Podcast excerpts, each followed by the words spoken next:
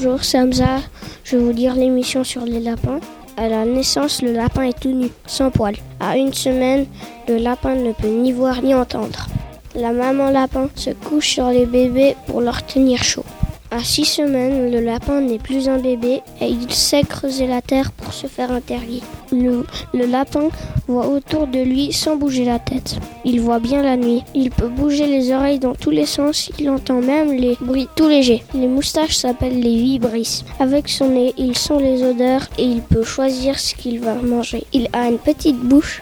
Ses dents poussent sans arrêt.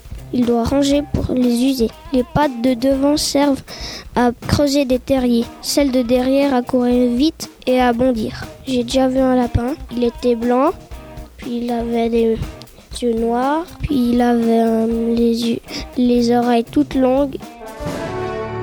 Au revoir, c'est Hamza sur Trampoline FM.